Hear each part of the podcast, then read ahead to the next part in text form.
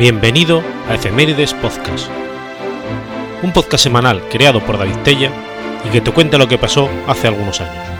Episodio 213, semana del 13 al 19 de enero.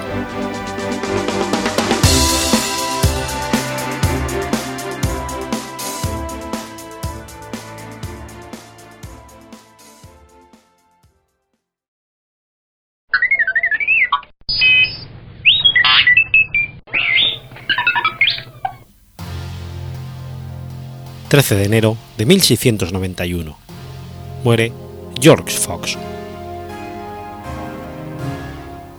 George Fox fue un disidente inglés fundador de la Sociedad Religiosa de Amigos, cuyos miembros son comúnmente conocidos como cuáqueros. Fox nació en un pueblo del condado de Leicester, Inglaterra, 24 kilómetros al sureste de Leicester. Su padre, Christopher Fox, era un tejedor conocido por sus vecinos como el cristiano más recto. Su madre, Mary Lago, era, según Fox, de las reservas de los mártires. Durante su infancia, Fox tuvo una seria devoción religiosa. Su educación estaba basada en la fe y en la práctica de la Iglesia de Inglaterra, de la que su familia era miembro. La iglesia de su pueblo era puritana y presbiteriana no tuvo una educación formal, pero aprendió a leer y a escribir. Durante su adolescencia estaba fascinado por la Biblia, la cual estudiaba continuamente. Cuando creció, pensó en hacerse religioso. Sin embargo, fue aprendiz de un zapatero.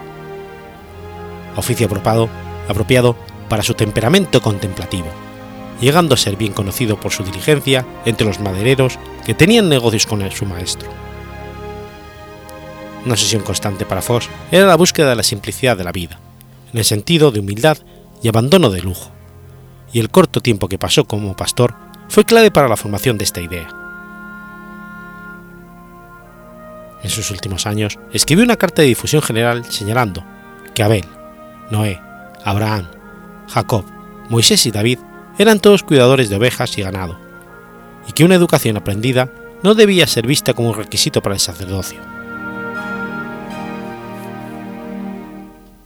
A pesar de su educación, Fox no sintió vergüenza de trabar amistad con gente educada.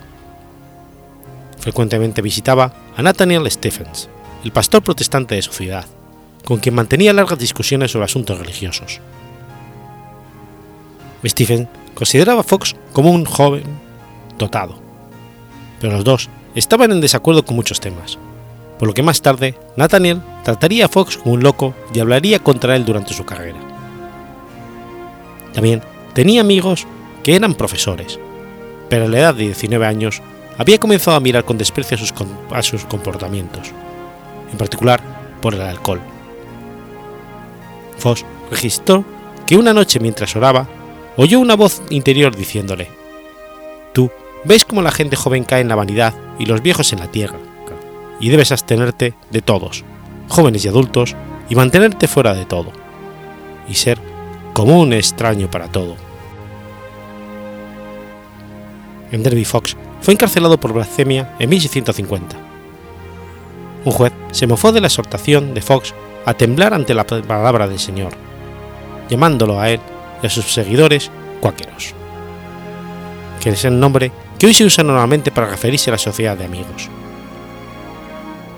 Sufrió un penoso tratamiento en prisión, causa de su negativa a luchar contra el retorno de la monarquía. Fue condenado de nuevo en 1653 en Carlisle. Incluso propuso condenar a la muerte, pero el Parlamento de Inglaterra solicitó su puesta en libertad para evitar la muerte de un joven a causa de la religión. Estos comienzos bajo persecución forzaron a Fox a fijar su posición acerca de los juramentos y la violencia. Aunque previamente ya había mostrado en sus discursos su tendencia contraria a jurar y a tomar las armas, esta actitud se volvió una parte muy importante de su predicación pública. Estaba firmemente decidido a que ni él ni ninguno de sus seguidores cederían bajo la presión. En una carta de 1752, instó a los amigos a no usar armas físicas, sino armas espirituales, diciéndoles, dejad a la sola romper contra vuestras cabezas. Fue encarcelado de nuevo en Londres en 1654, en Launceston en 1656, en Lancaster en 1660 y 63, en Scarborough en el 66 y en Worcester en 1674. Frecuentemente era arrestado sin ningún cargo salvo causar disturbios, pero él y el resto de los amigos también fueron acusados de delitos más graves. Los cuáqueros desafiaban las leyes en contra de los cultos no autorizados, a pesar de que estos reglamentos eran aplicados de forma muy irregular. Los actos basados en la defensa de la igualdad social, como no usar nunca los títulos de nobleza o no descubrirse la cabeza frente al tribunal, eran tachados de irrespetuosos. La negativa de hacer juramentos hacia que los cuáqueros fueran perseguidos por la ley por incumplimiento del juramento de lealtad, además provocaba grandes conflictos al testificar ante el tribunal. A pesar de hallarse en prisión, George Fox siguió escribiendo y predicando. Sentía que un lado positivo de estar encarcelado era poder estar en contacto con personas que necesitaban su ayuda. Tanto los carceleros como sus compañeros de prisión. Además, trató de dar ejemplo con sus acciones, poniendo la otra mejilla cuando era golpeado y no dejándose abatir por el maltrato de los guardianes. Las persecuciones de estos años, con unos mil amigos encarcelados en 1657, endureció las opiniones de Fox acerca de los ritos tradicionales sociales y religiosos. En sus prédicas, a menudo enfatizaba el rechazo de los cuáqueros al bautismo con agua. Esta era una forma útil de resaltar cómo la idea de los amigos sobre la transformación interna difería de lo que ellos consideraban la superstición de los rituales. También resultaba una deliberada provocación a los partidarios de estos ritos, proporcionando a Fox la oportunidad de discutir con ellos sobre temas de escrituras. Esta forma de actuar se mostraba a sí mismo en sus apariciones ante los tribunales, cuando un juez le instaba a quitarse el sombrero. Fox respondía preguntando en qué lugar de la Biblia se encontraba tal normativa. La sociedad de amigos fue organizándose progresivamente hacia el final de la década. Se llevaban a cabo grandes reuniones, incluyendo un evento de tres días en Bedfordshire, el precursor del actual encuentro británico anual. Fox también encargó a dos amigos que viajaban a través del país recogiendo los testimonios de los cuáqueros encarcelados como evidencia de la, de la persecución a la que eran sometidos. Esto dio lugar a la fundación en 1675 de la Reunión de los Sufrimientos, que ha seguido celebrándose hasta la actualidad.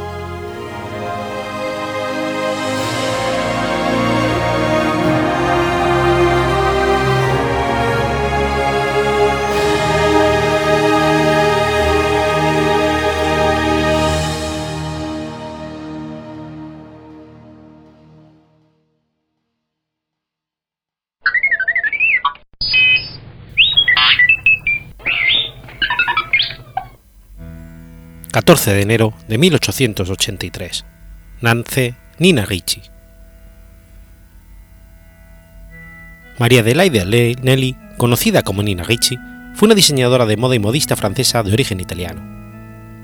Su marca, impulsada por su hijo Robert Ricci, fue una de las más famosas de alta costura de su época. Nacida en Turín, su familia se trasladó a Florencia cuando ella tenía 5 años, y dos años más tarde a Francia. Su padre, sin embargo, murió pronto y quedó huérfana. A los 14 años empezó a trabajar como aprendiz en un taller de moda en París, del que fue directora a los 18 años, al tiempo en que se casaba con Louis Ricci, un joyero. A los 22 años era diseñadora jefe del taller. Se instaló entonces en Montecarlo con su marido y después regresó a París. Cuando en 1905 nació su único hijo Robert, ella creaba ya sus propios diseños que vendía a otras firmas. Continuó en el mundo de la moda y se ganaba la vida cosiendo para tiendas y fábricas hasta que en 1929 se quedó sin trabajo. Fue entonces cuando pidió ayuda a su hijo. Robert Ritchie había estudiado psicología de ventas y análisis de mercado, y antes de cumplir los 25 años creó su propia agencia de publicidad ante la llamada de su madre, dejó la agencia. Aunque no le gustaba el mundo de la moda, sino el de la mercadotecnia y la publicidad al asociarse, cada uno aportó lo que sabía hacer. Nina vestidos y su hijo vender. Fue idea de Robert fundar la marca Nina Ricci en 1932 y, orientar la producción hacia la alta costura. Alquiló una habitación en el número 20 de la Rue des Capuchins. Al principio tenía 25 costureras. Dos años después, el número se dobló y se amplió la zona de trabajo. En el 39, los salones Ricci ocupaban 11 plantas en tres edificios de la calle. La empresa era una de las más sólidas con 500 costureras y el edificio entero en propiedad.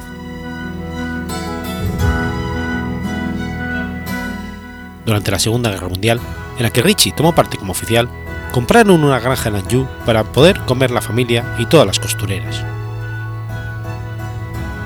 Pasado el bache de la guerra, la firma Ricci dejó la costura en segundo plano y apostó por los perfumes. El primero que se lanzó fue Courjou en 1946, resultando un éxito de facturación. Dos años después presentó L'air du Temps, en una botella diseñada por Bart Lalique, convirtiéndose en un segundo perfume más vendido en el mundo después del número 5 de Coco Chanel. En cuanto a la moda, en el 50, Nina Ricci, por consejo de su hijo, decidió rodearse de diseñadores más jóvenes.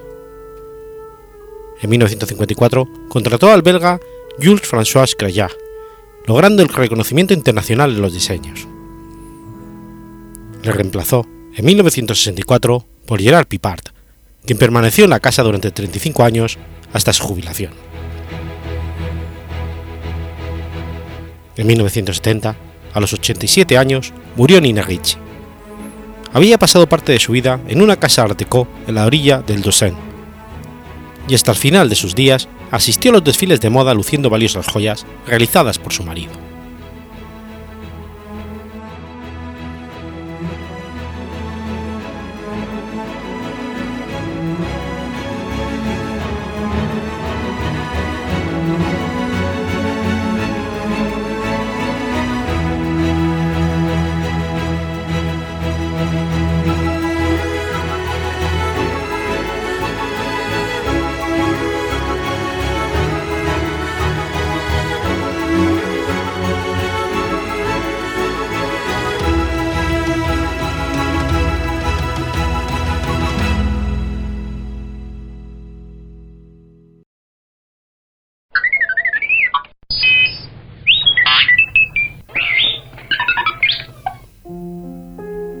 15 de enero de 1881. Sucede la batalla de Miraflores. La batalla de Miraflores fue un enfrentamiento ocurrido en el distrito homónimo el 15 de enero del 81, entre las fuerzas del ejército de Chile y el ejército de Perú, engrosado por la milicia limeña, en el marco de la campaña de Lima, durante la Guerra del Pacífico.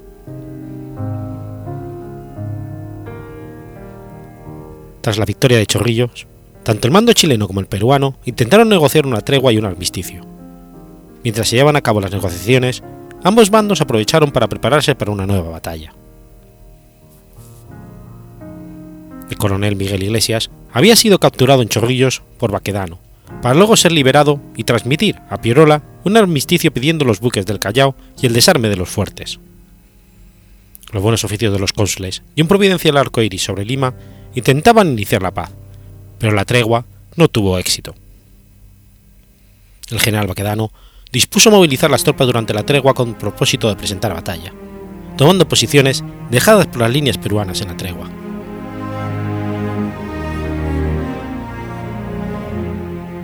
Como parlamentarios de la tregua se encontraban los cónsules extranjeros Manuel de Borges, de Francia, Spencer St. John, de Gran Bretaña, y Jorge Tezanos Pinto, de El Salvador, que llegaron en el tren con bandera blanca a Chorrillos desde Lima. Su interés era salvaguardar las propiedades de la ciudad, entre ellas las propiedades de los extranjeros. Las fuerzas chilenas sumaban entre 10.000 y 12.000 efectivos, 80 cañones y 8 ametralladoras, con el apoyo de la artillería naval de los buques Blanco Encalada, Cochrane, Huáscar, O'Higgins y Pilcomayo para el bombardeo de la costa fuerzas peruanas contaban entre los reductos 1 y 3 con 3.800 efectivos, 15 cañones y 8 ametralladoras. Entre los reductos 4 y 5 se encontraban 2.050 efectivos y 4 cañones. El resto de los reductos no tomaron parte de la batalla, pues el ejército chileno no atacó en toda la línea, quedando sin tomar parte de las acciones aproximadamente unos 6.000 efectivos. De los aproximadamente 5.800 soldados que combatieron en Miraflores, 3.000 eran del ejército activo y el resto de la reserva.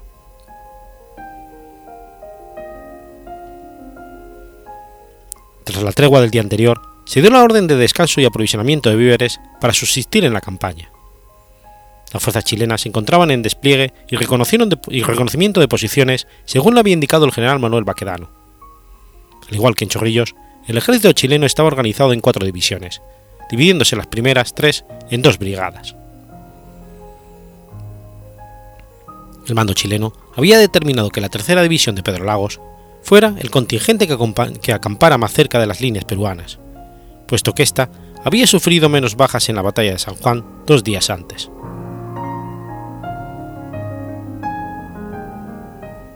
El dictador Nicolás Pierola fue el responsable de las fuerzas peruanas.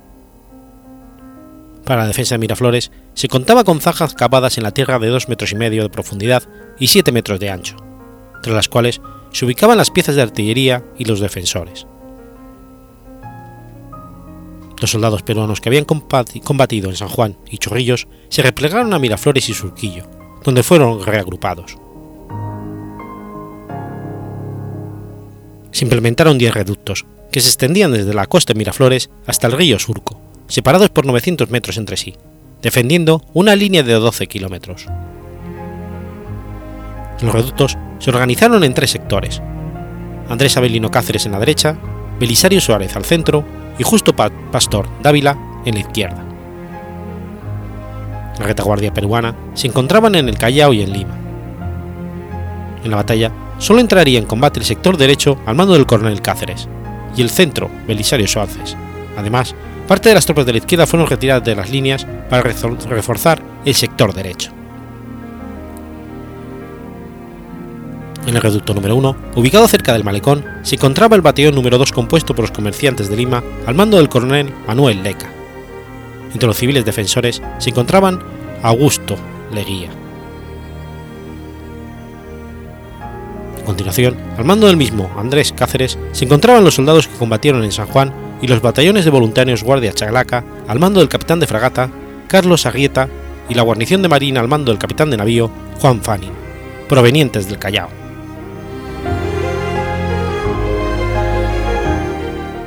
En el reducto número 2, ubicado junto a la línea de ferrocarril entre Lima y Chorrillos, se encontraba el batallón número 4, con 300 hombres al mando del abogado Ramón Ribeiro, junto a los magistrados, diputados y abogados de Lima. A continuación, se situaron las tropas reagrupadas por Belisario Suárez después de la batalla de San Juan. En el reducto número 3 se encontraba el batallón número 6, al mando del abogado Narciso de Colina. A continuación, tropas de línea al mando de Justo Pastor Dávila. En el reducto 4 se encontraba el batallón número 8, al mando del jefe del Ministerio de Hacienda, Juan de Dios Ribeiro, junto a los empleados del Estado peruano. En el reducto 5 se encontraba el batallón número 10 al mando del, del propietario de la hacienda La Calera de la Merced, José Manuel León. Los reductos 6 y 7 se ubicaban entre la calera y la hacienda Vázquez, al mando de Juan Martín Echenique. Los reductos 8, 9 y 10 se ubicaban entre la hacienda Vázquez y la zona Aete. Estos conformaban 12 batallones.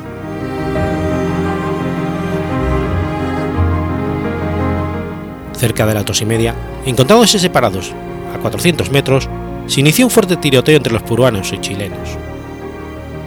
La batalla se inició mientras Nicolás de Pierola se encontraba en la casa del alcalde de Miraflores, destacado banquero Guillermo Schell.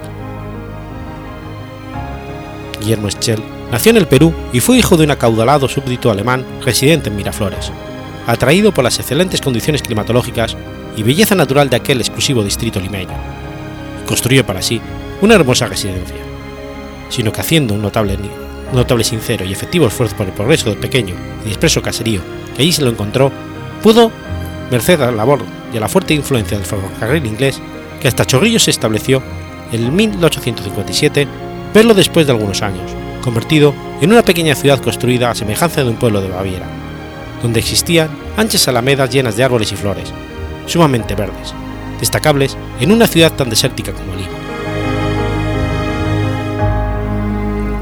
El alcalde Chell recibió al cónsul de El Salvador y mientras Baquedano se encontraba inspeccionando los movimientos de las tropas chilenas. Los peruanos interpretaron estos movimientos como el inicio de un ataque, lo que desencadenaría la batalla y posteriormente el bombardeo de los buques chilenos sobre la población de Miraflores. La batalla tomó por sorpresa a ambos bandos. La tercera división del coronel Pedro Lagos era la unidad chilena más cercana a la línea de batalla, que disponía alrededor de 4.400 hombres. Al momento de iniciarse la batalla, la división de Lagos se encontraba separada del resto del ejército, ya que la primera división de Patricio Lynch se encontraba en Barranco, la brigada de Gana en Chorrillos y la de Barbosa con la artillería de montaña de la primera división y la caballería en San Juan.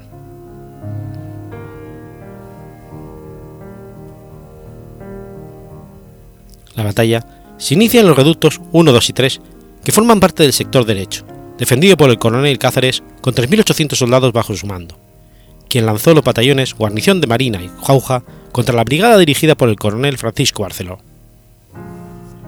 Mientras, el coronel Martiniano Orriola desplegaba su unidad en desorden a la derecha de las tropas de Barceló, a causa del inicio imprevisto del combate.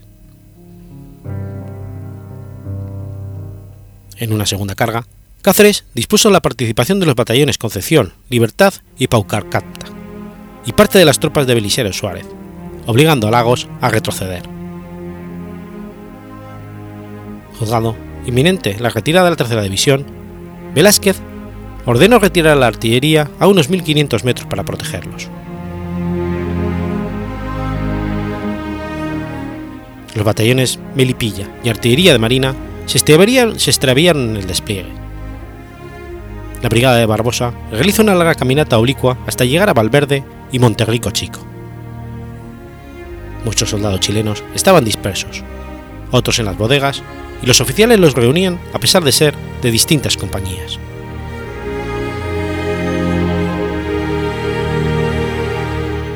A las 3, Lagos recibió el refuerzo de los regimientos Valparaíso y Zapadores, Viendo su difícil situación, ordenó a la brigada de Barceló, compuesta por los regimientos Santiago, Copoquilián, Concepción y Valdivia, a cruzar el cauce seco del río Surco. El ataque se desarrolló con los batallones de Santiago atacando por los flancos, mientras que ocho compañías de las restantes unidades cargaron de frente. Las tropas lograron cruzar el río y con el apoyo de la artillería situada en la retaguardia comenzaron a diezmar a los defensores del reducto número 1.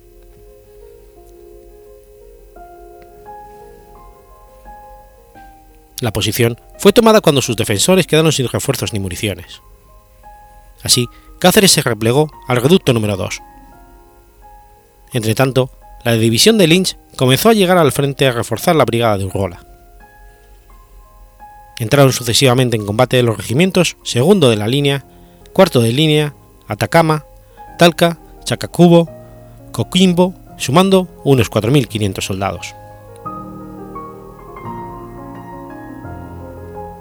Entre las 4 y las 5, Cáceres esperaba refuerzos en el ala derecha peruana. Pero a las 5 y cuarto, Pierola disolvió el ejército y huyó del campo de batalla con su guardia personal. Entretanto, una bala atravesó el cuello del coronel Barceló, siendo reemplazado por el teniente coronel Demófilo Fuenzalida, comandante del regimiento de Santiago, como jefe de segunda brigada. En el segundo avance, la brigada de Barceló, apoyada con tropas de la tercera línea, rompió el flanco derecho de Cáceres, flanqueando su posición, con dirección a Miraflores, tomando los reductos número 2 y 3.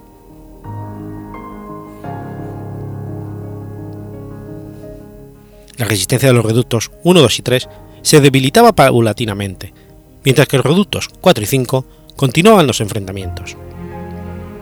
En este lugar cayeron el comandante Juan Martínez, jefe de la primera brigada de la primera división, el jefe del Estado Mayor del Ejército peruano, general Pedro Silva, y es herido el comandante del primer sector, coronel Andrés Cáceres.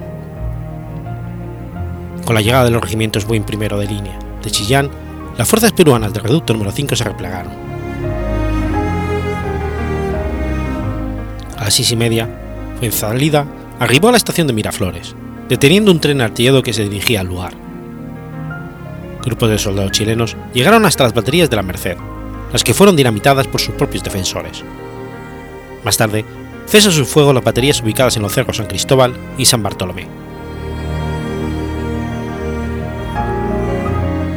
Producida la derrota en los reductos de Miraflores, cuando ya caía la noche, al promediar las 7, los peruanos se hicieron fuertes en las casas del pueblo combatiendo al paso de la tropa chilena. Era común observar en las puertas de las casas barricadas improvisadas con talegones como suele ser habitual. El lugar estaba minado, lo que causó más bajas en las tropas chilenas. Miraflores, al igual que Chorrillos, también fue incendiado y saqueado por la tropa chilena, así como fue bombardeado por la Armada chilena para facilitar su ocupación y desalojar a los defensores parapetados en el pueblo. Los heridos fueron repasados y otros prisioneros fusilados. Los comandantes chilenos ordenaron prender fuego a los depósitos de alcohol para evitar mayores desmanes de la tropa, pero en el caos general, aquella orden no fue cumplida totalmente. Las naves peruanas del Callao fueron hundidas por los propios peruanos, por orden del gobernador Germán Astete, entre ellas la corbeta Unión y el monitor Atahualpa, que habían venido a defender el puerto. En la defensa de Miraflores, junto a los peruanos, murieron una gran cantidad de italianos, la embajada italiana, así como las demás extranjeras, se manifestaron como neutrales en la guerra. Los que defendían la ciudad junto a los peruanos lo hacían sin apoyo del Reino de Italia. La colonia italiana de Lima y Callao colaboró en la colecta nacional para la guerra. Los italianos dirigían las minas que estallarían en Miraflores sorprendiendo el paso de la tropa de Chile en la ocupación. Dos días después, ocurriría la ocupación de Lima.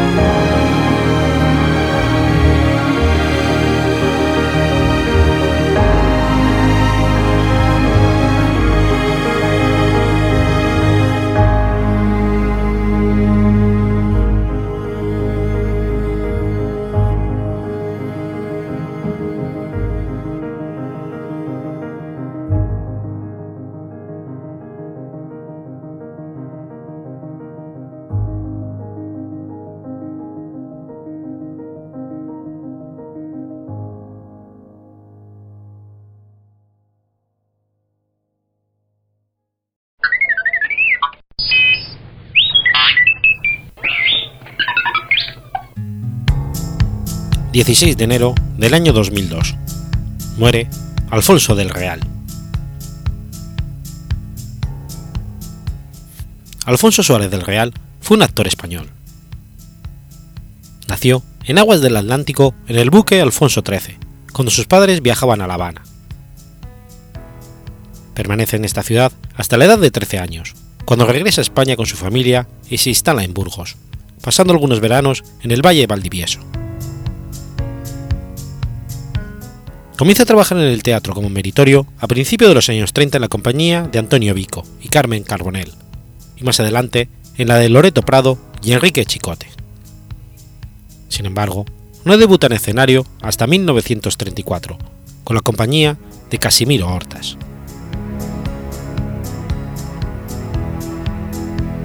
Tras la contienda civil, en la que se ignora dónde trabajó o si sirvió en el bando nacional, comenzó como tenor cómico de zarzuela, formando parte a comienzos de los 40 de la compañía de Salvador Videgain. A finales de esta década se inicia en un género teatral entonces en boga en España, la revista, y participa, entre otras obras, en la de los ojos en blanco o que me la traigan. En los siguientes años continúa abundando en el género, que compagina con comedias o incluso zarzuela como tenor cómico.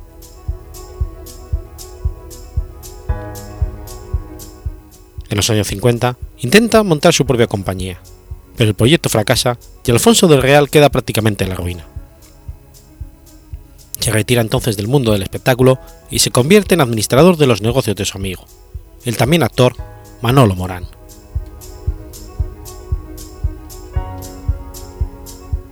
De vuelta a la escena, debuta en el cine en 1962 y pronto se convierte en uno de los rostros más destacados en el género de la comedia. Peculiar físico, su menuda estatura, su tono de voz y sus ademanes lo convierten en el actor adecuado para interpretar numerosísimas comedias a lo largo de cuatro décadas.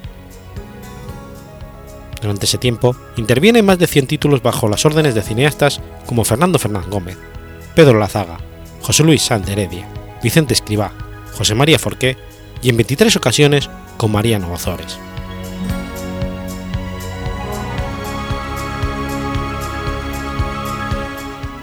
Rostro sido también en televisión, ha intervenido en decenas de títulos representados en espacios como Estudio 1, además de protagonizar, junto a Antonio Casal, la serie Pelinio, presentar durante un tiempo el programa Gente Joven e intervenir en el escenario de humor Sumarísimo, de Valerio Lazarov, así como en Farmacia de Guardia. Estuvo casado con la vedette Maruja Tomás. Durante los años 90, siendo Álvarez del Manzano alcalde de Madrid, es reclamado para encarnar el castizo típico, representando papeles que dicho regidor vio en su juventud, como el de Don Hilarión, siendo pregonero de las fiestas madrileñas.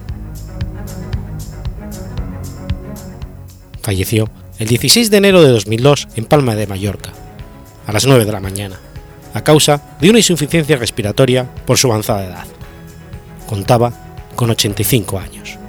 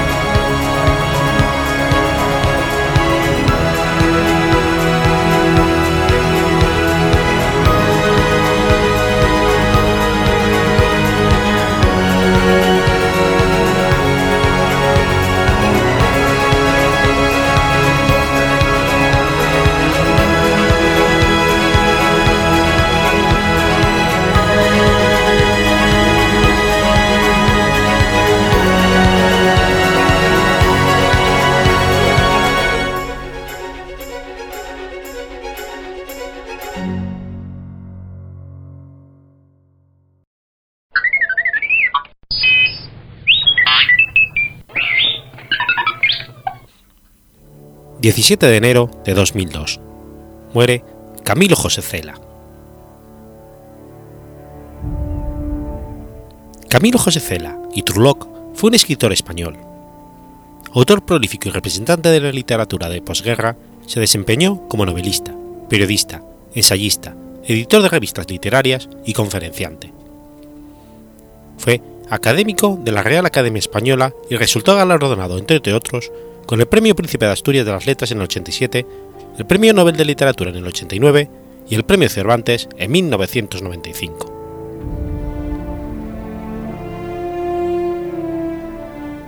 Camilo José Cela nació en la parroquia de Iria Flavia, perteneciente al término, al término de Padrón, en la provincia de La Coruña, el 11 de mayo de 1916. Su padre era gallego y su madre gallega de ascendencia inglesa e italiana. Su sexto apellido es belga, Lafayette. Fue el primogénito de la casa Cela Truloc y bautizado con los nombres de Camilo José María Manuel, Juan Ramón Francisco Javier de Jerónimo en la colegiata de Santa María la Mayor. Durante los años del 21 al 25, la familia vivió en Vigo, instalándose en 1925 en Madrid, donde Camilo cursó estudios en el Colegio de los Escolapios de la calle General Díaz Porclier hasta que lo expulsaron por tirar un compás a un profesor. Después fue a parar a los maristas de Chamberí, con los que pasó cuatro años antes de que lo expulsaran, esta vez por organizar una huelga.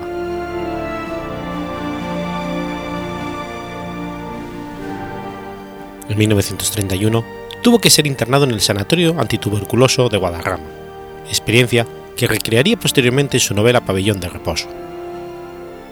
Según contará más tarde, Cela empleó los periodos de nación que su enfermedad le impuso en intensas lecturas de Ortega y Gasset y la colección de autores clásicos españoles de Rivadavia.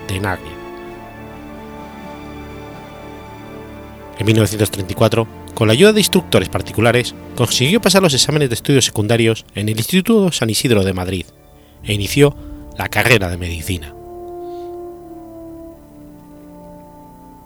Se ha documentado que en este periodo universitario, Cela solía asistir como oyente a las clases de literatura española contemporánea de Pedro Salinas, en la nueva Facultad de Filosofía y Letras, donde se hizo amigo del escritor y filólogo Alonso Zamora Vicente.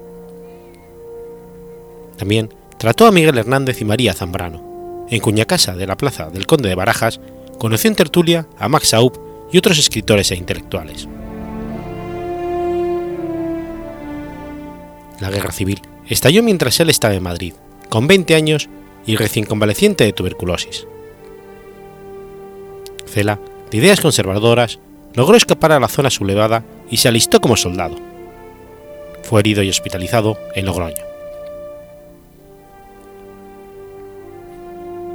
Al acabar la guerra, decidió no continuar sus estudios universitarios y entró a trabajar en una oficina de industrias textiles, donde empezó a escribir lo que sería su novela La familia de Pascual Duarte.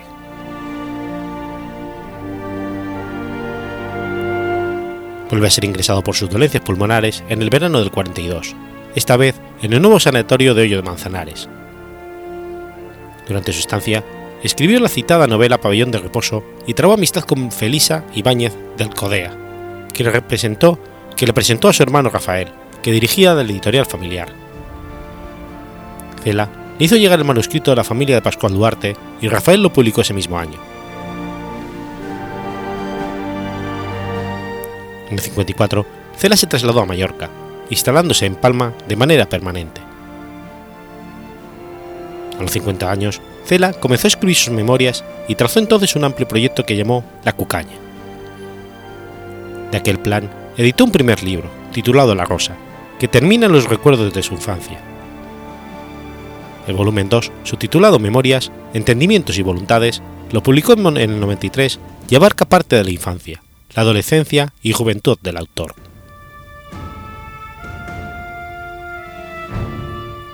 Cela malvivió de colaboraciones con la prensa en la posguerra obtuvo el imprescindible carnet de periodista con el apoyo de Juan Aparicio en 1943. Optó y ocupó un puesto en el Cuerpo Policial de Investigación y Vigilancia del Ministerio de la Gobernación del régimen franquista, donde trabajó como censor durante el 43 y el 44. Sus dos primeras obras literarias fueron censuradas, lo que hizo aumentar las expectativas de sus lectores.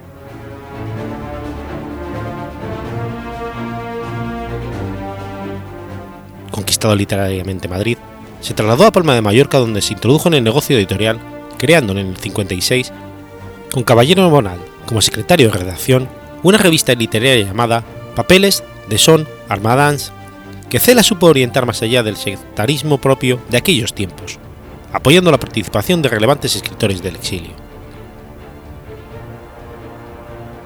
También creó la editorial Alfaguara, donde se publicaron sus obras y las de otros muchos autores del momento. A pesar de su mayor estabilidad económica, Cela demostró un talante mercantilista y su conveniencia con el poder político del tardofranquismo.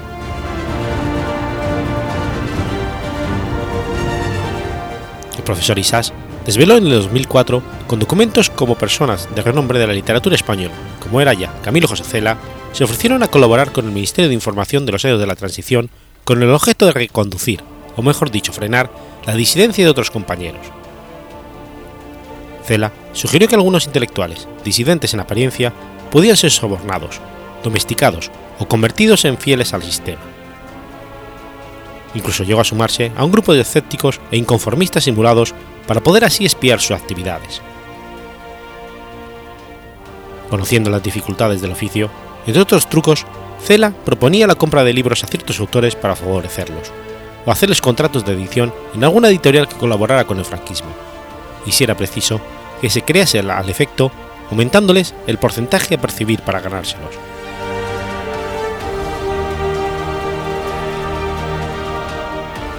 Presidió la Sociedad de Amistad España-Israel, constituida en la década de los 30 con el fin de ayudar al establecimiento de relaciones diplomáticas entre los dos países y fomentar las relaciones culturales, bajo la idea de los elementos judíos constitutivos de la cultura española.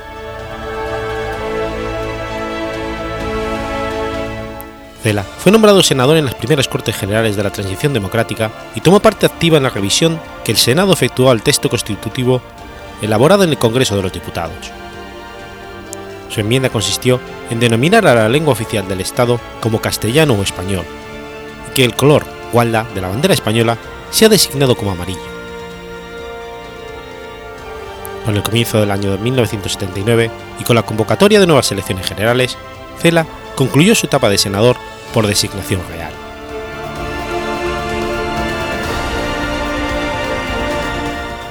En el 44 se casó con María Rosario Conde Picabé, maestra de formación, con quien tuvo, dos años después, su único hijo, Camilo José. Se divorciaría en el 90 para casarse en el 91 con María Castaño López, periodista con la que compartió sus últimos 12 años. Camilo murió el 17 de enero de 2002 a los 85 años de edad. Sus últimas palabras fueron Viva Iria Flavia. Tras su muerte, fue enterrado en el cementerio de Santa María de Adina, en su localidad natal.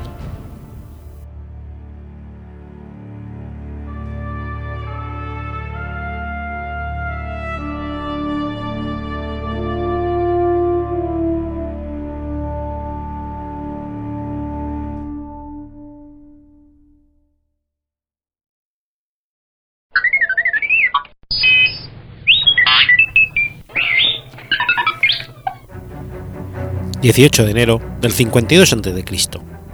Muere Publio Clodio. Publio Clodio Pulcro fue un político romano de la etapa final de la República. Perteneciente a la rica familia patricia de los Claudios Pulcros, era hijo de Apio Claudio Pulcro y Cecilia Metela. Cambió la pronunciación de su nombre, Claudio, a Clodio, para adaptarlo a las clases bajas, como hizo también su hermana Claudia, adoptando la forma popular de su nombre en lugar de Claudia.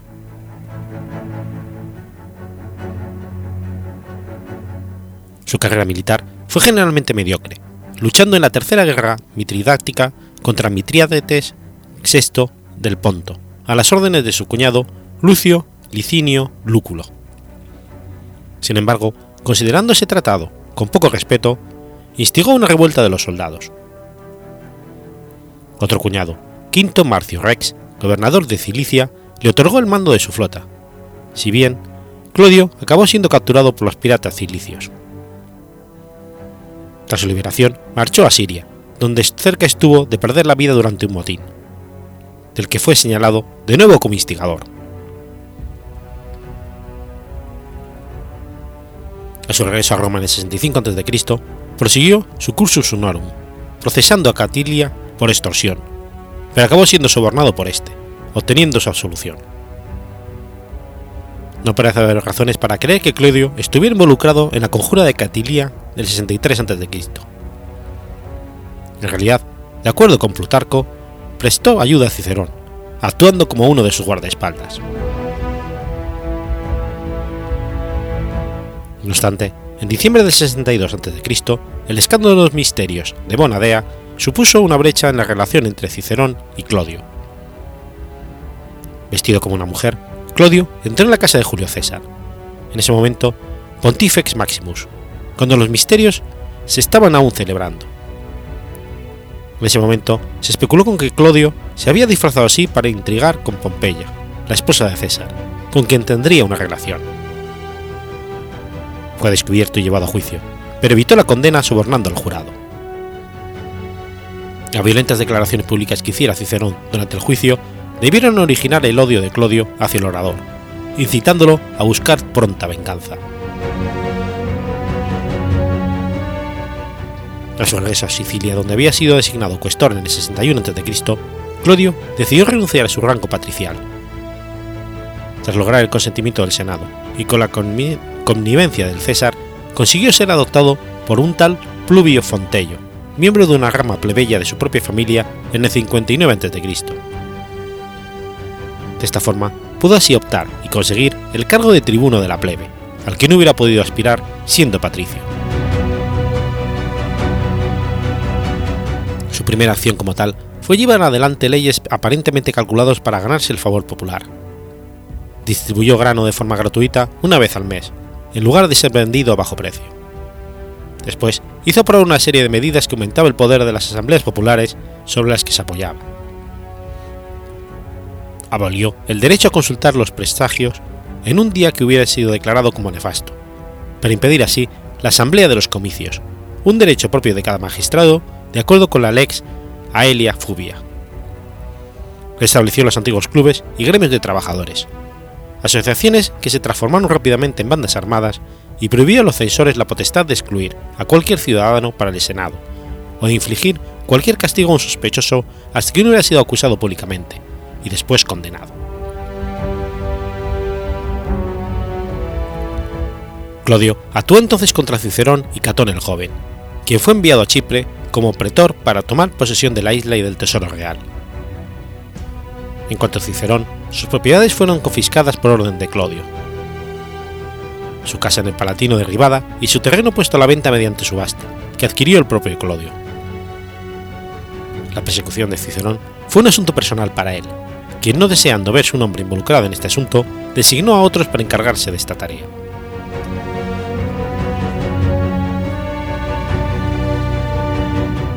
Tras la partida de César hacia las Galias, Clodio se convirtió prácticamente en el dueño de Roma con la ayuda de su banda personal, una de las muchas que actuaban en aquel momento en la ciudad. En el año 57 a.C., uno de los tribunos propuso que se le permitiera la vuelta a Cicerón, por lo que Clodio recurrió a la violencia para impedir la aprobación de esta medida. Sus esfuerzos fueron no obstante frustrados por Tito Anio Milón, quien reunió una banda propia lo suficientemente fuerte como para controlar a la banda de Clodio Furioso, Clodio atacó a los trabajadores que reconstruían la casa de Cicerón con dinero público, asaltando al propio Cicerón en la calle y prendiendo fuego a la casa del hermano del orador, Quinto Tulio Cicerón. Solo cesó sus agresiones con la intervención de Pompeyo.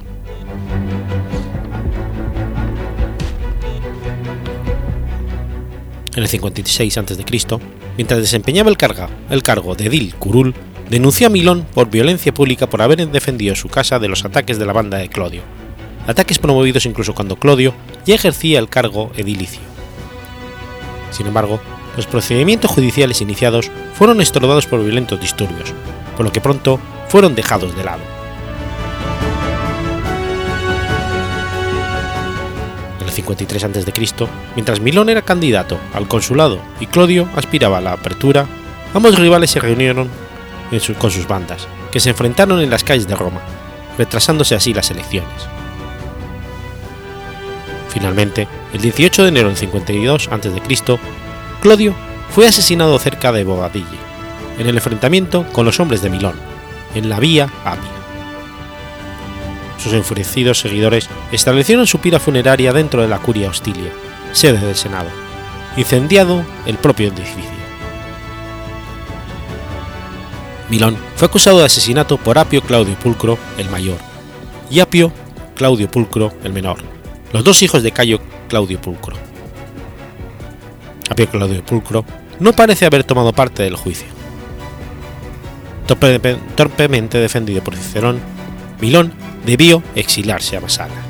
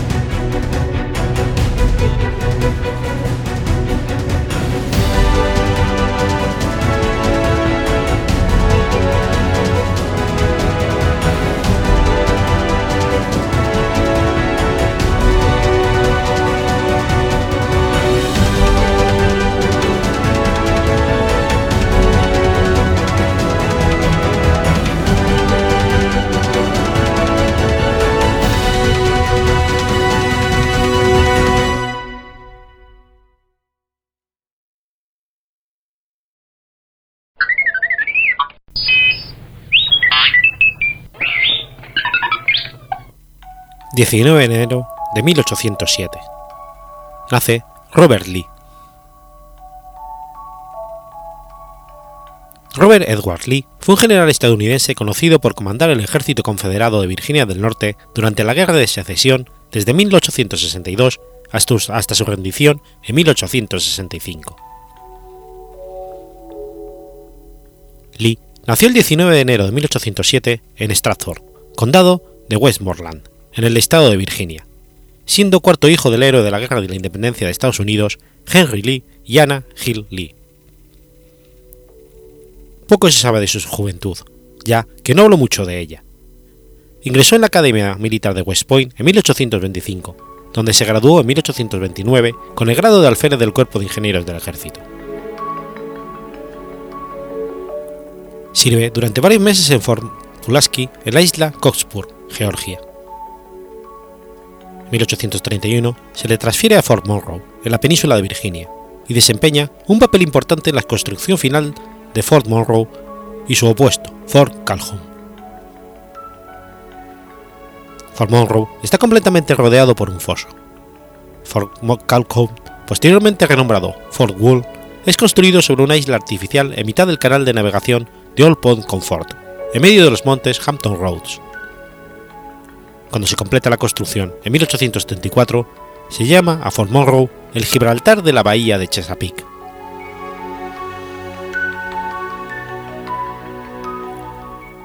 Durante su permanencia en Fort Monroe, se casa con María Anna Curtis Lee, pariente de Martha Washington, con quien tiene siete hijos. Sirve como asistente de la oficina del jefe de cuerpo de ingenieros en Washington de 1834 al 37 ayudando en el verano del 35 a marcar la frontera estatal entre Ohio y Michigan. En 1837 tiene su primer mando de importancia. Como teniente de ingenieros, supervisa las obras de ingeniería del puerto de San Luis y en los ríos Mississippi y Missouri. Es ascendido por ello a capitán. En 1841 es transferido a Fort Hamilton en el puerto de Nueva York, donde se encarga de la construcción de fortificaciones. Durante este tiempo es miembro del Consejo de la Parroquia Episcopal de San Juan de Fort Hamilton.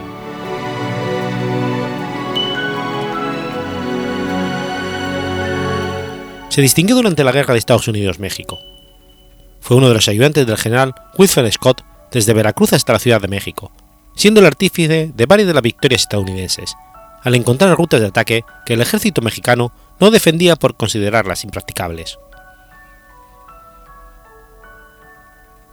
Asciende a comandante tras la batalla de Cerro Gordo en abril de 1847. Participa en la batalla de Contreras, la batalla de Churubusco y la batalla de Chapultepec, donde resulta herido al enfrentarse a los cadetes del colegio militar. Al finalizar la guerra, es ascendido a teniente coronel.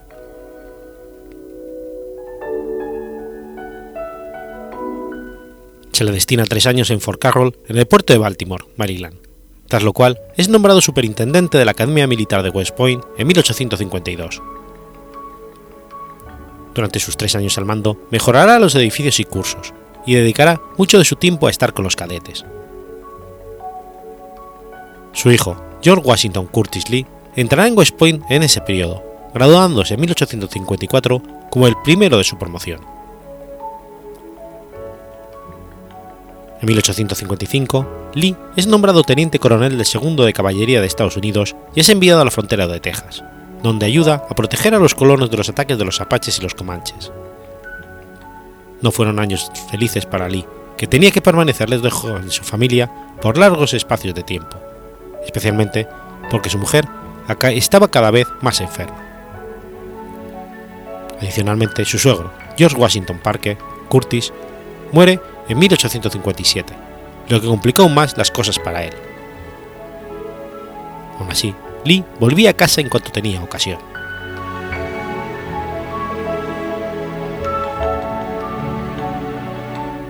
Lee se encontraba en Washington cuando el abolicionista John Brown ataca el arsenal federal de Harper's Ferry en octubre de 1859. Recibe orden del secretario de guerra el 17 de octubre, informando de una sublevación de esclavos en Virginia, y se le pone al mando de los destacamentos de las milicias de Maryland y Virginia, soldados de Monroe y marines, para sofocar la sublevación y arrestar a sus líderes.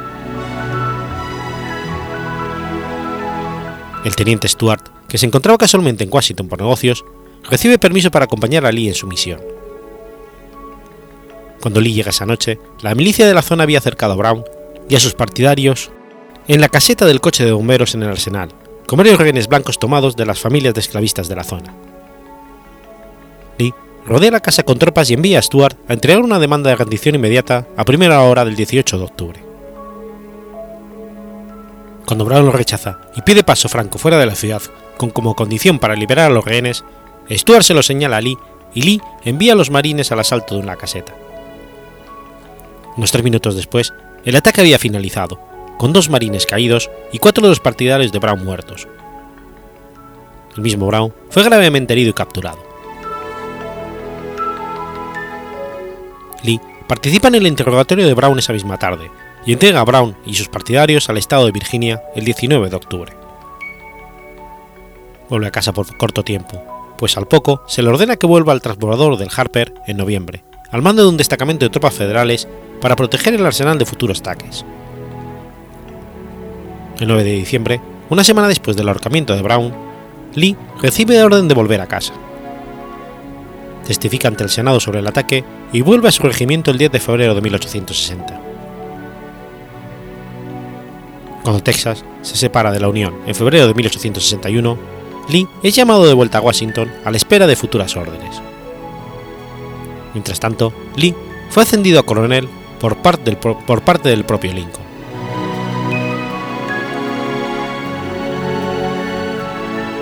A principios de 1861, cuando la guerra entre los estados del sur y el norte parecía inminente, el presidente Abraham Lincoln le ofreció el mando del ejército de la Unión, ofrecimiento que Lynn declinó.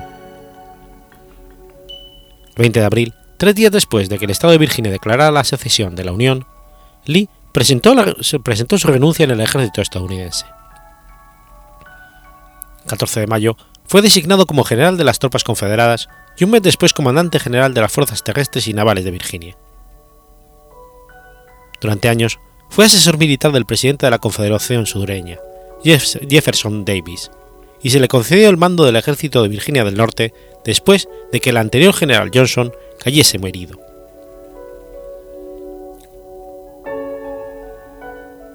Desde entonces libró grandes batallas entre las cuales sobresalen las de Atiens, Fredericksburg, Chancellorsville, Gettysburg y Cold Harbor.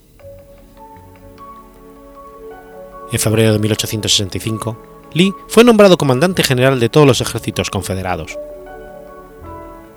Dos meses más tarde, la guerra finalizó con su rendición al general Ulysses S. Grant en Appomattox. Tras la guerra, solicitó inútilmente la amnistía oficial. Aceptó la presidencia del Washington College en 1865, un oscuro colegio que ofrecía clases de negocios, periodismo y español. Le da un giro e impone un simple concepto del honor. Solo hay una regla, y es que todo estudiante es un caballero. Orienta al colegio para atraer estudiantes masculinos del norte y también del sur, y en poco tiempo llega a ser una destacada institución. Como casi todos los colegios en los Estados Unidos por entonces y durante el siguiente siglo, en el colegio había segregación racial. Tras John Chavis, que había sido admitido en 1795, la universidad no volverá a admitir un estudiante negro hasta 1966.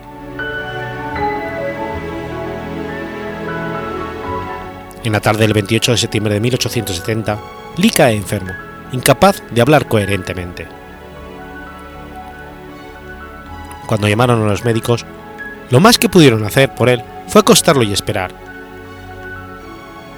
Es casi seguro que Lee sufrió un accidente cerebrovascular. Su estado se complica al desarrollar una neumonía, una enfermedad secundaria frecuente en estos casos, y muere por ella en la mañana del 12 de octubre de 1870, dos semanas después del ataque. Es enterrado en una capilla de la universidad.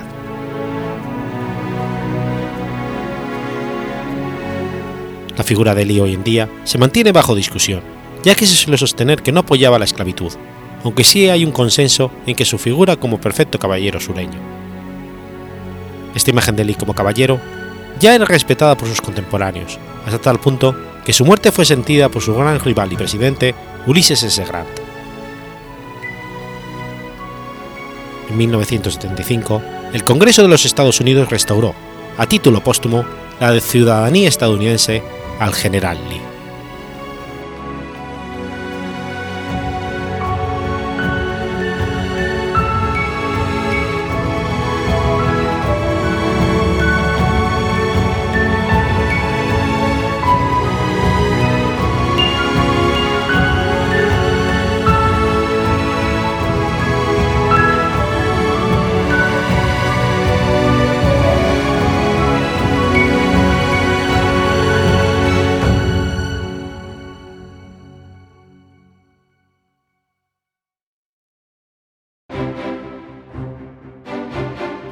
Has escuchado Efemérides Podcast. Si quieres ponerte en contacto conmigo, puedes hacerlo por Twitter a la cuenta arroba efemeridespod o mi cuenta personal, arroba telladavid, o por correo electrónico a la dirección efemeridespod.gmail.com. También puedes visitar la página web efemeridespodcast.es. Y recuerda que puedes suscribirte por iTunes y por iBox, y tienes un episodio nuevo cada lunes.